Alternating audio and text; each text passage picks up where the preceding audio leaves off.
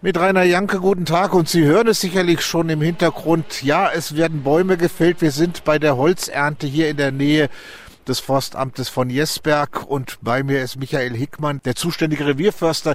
Sie haben im Grunde diese Tage erst wieder angefangen. Ja, es ist heute Morgen erst wieder losgegangen. Wir schlagen gerade in einem Kiefern-Buchenbestand ein. Wir sind in der Nähe von Frankenhain und tolles Wetter, um jetzt im Wald zu arbeiten.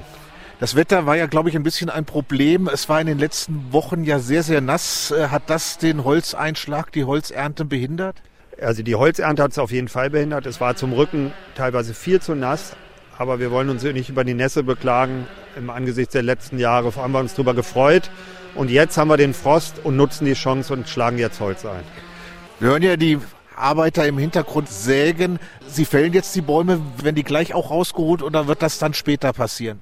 Morgen kommt das erste Mal der Rückeschlepper und wird das, was heute und morgen gefällt wird, holt er aus dem Bestand an den Waldweg. So, wir haben uns jetzt mal ein bisschen in den Wald hineingewagt und Mira Domingos hat hier die schwere Motorsäge in der Hand, hat es aber jetzt glücklicherweise mal kurz ausgemacht, damit wir uns unterhalten können. Frau Domingos, ist eine anstrengende Arbeit. Das Wetter passt, oder? Äh, das Wetter ist genau richtig, nicht zu warm, nicht zu kalt und man schwitzt nicht so viel. Und es ist vor allen Dingen eine sehr gefährliche Arbeit. Also Sie müssen schon sehr genau aufpassen, wie Sie die Bäume anschneiden, damit sie richtig fallen und nicht Ihnen oder irgendjemand anderen auf den Kopf fällt.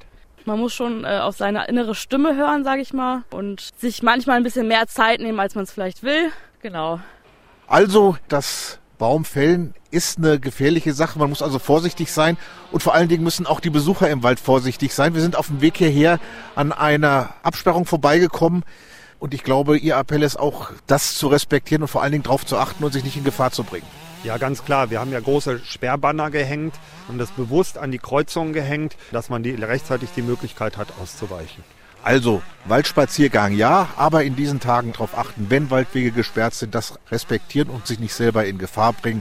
Das war Rainer Janke von der Holzernte im Bereich des Forstamtes Jesberg.